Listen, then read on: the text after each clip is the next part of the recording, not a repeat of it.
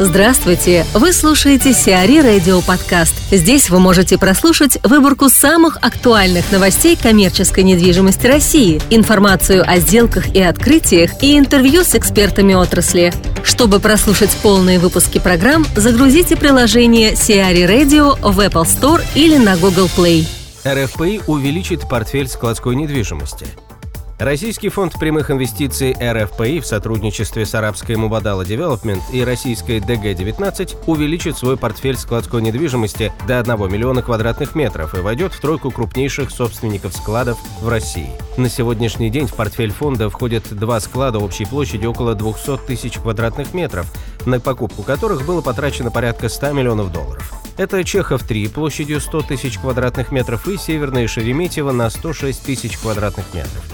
Еще около 250 тысяч квадратных метров складов РФПИ планировал построить самостоятельно. Таким образом, чтобы расширить портфель до 1 миллиона квадратных метров, фонду нужно приобрести около 550 тысяч квадратных метров. По оценкам экспертов, затраты на приобретение могут составить от 19,2 до 22 миллиардов рублей. Юлия Назарова, руководитель отдела стрит-ритейла компании JLL, рассказывает о позитивных изменениях на московском рынке стрит-ритейла. На данный момент мы можем говорить об отсутствии уже растерянности среди арендаторов и четком понимании планов по развитию. Тогда как в начале прошлого года основная часть арендаторов помещений в стрите не могла ответить на вопрос там, по новым открытиям, четко по локациям, то сейчас многие из них начали а, с оптимизацией закрытия менее прибыльных магазинов, они не стремятся уже к количественному выполнению планов и осознанно подходят там, к качественным показателям. То есть у банков мы уже не говорим, как раньше, там, о районе Замоскворечья, а четко ориентируемся на несколько э, локаций, на конкретные улицы, а чаще всего на конкретные номера домов. То есть ритейлеры уже готовы там брать помещение за любые деньги, чтобы выполнить свои планы по развитию ставки в целом, они стабилизировались практически по всем помещениям. Мы говорим о рублевой аренде, сокращается вакансия,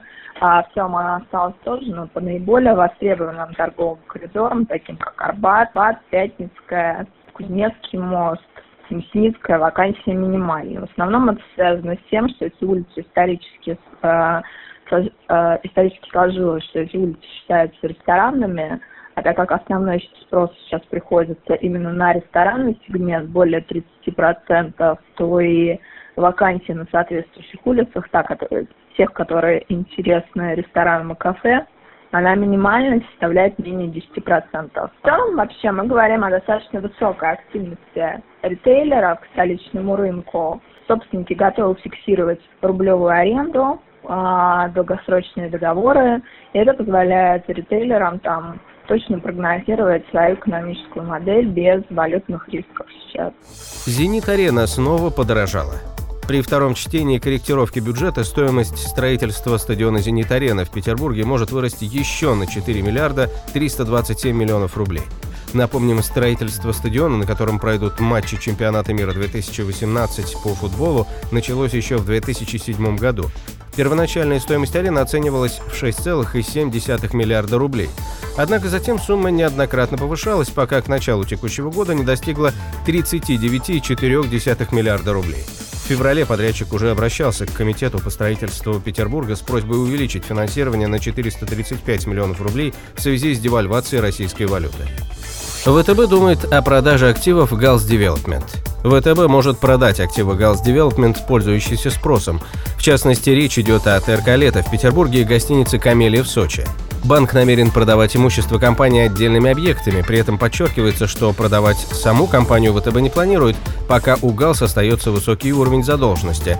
Кроме ТРК «Лето» и гостиницы «Камелия», компании «Hals Development» принадлежит гостиница «Пекин», реставрация которой должна начаться в ближайшее время. Зендан создаст курорт в Пятигорске. Зендан планирует создать на базе пятигорского отеля «Интурист» клинику, конгресс-центр и гостиницу с привлечением известного гостиничного бренда.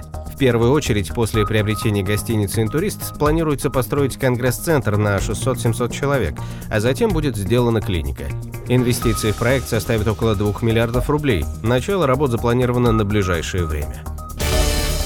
Сиари Радио. Эксклюзивные рубрики «За и против», «Ноу-хау», «Ремейк», «Новые форматы». Слушайте в полных выпусках программ в приложении Сиари Radio. Приложение доступно в Apple Store и на Google Play. Более подробная информация на сайте siari.ru slash radio.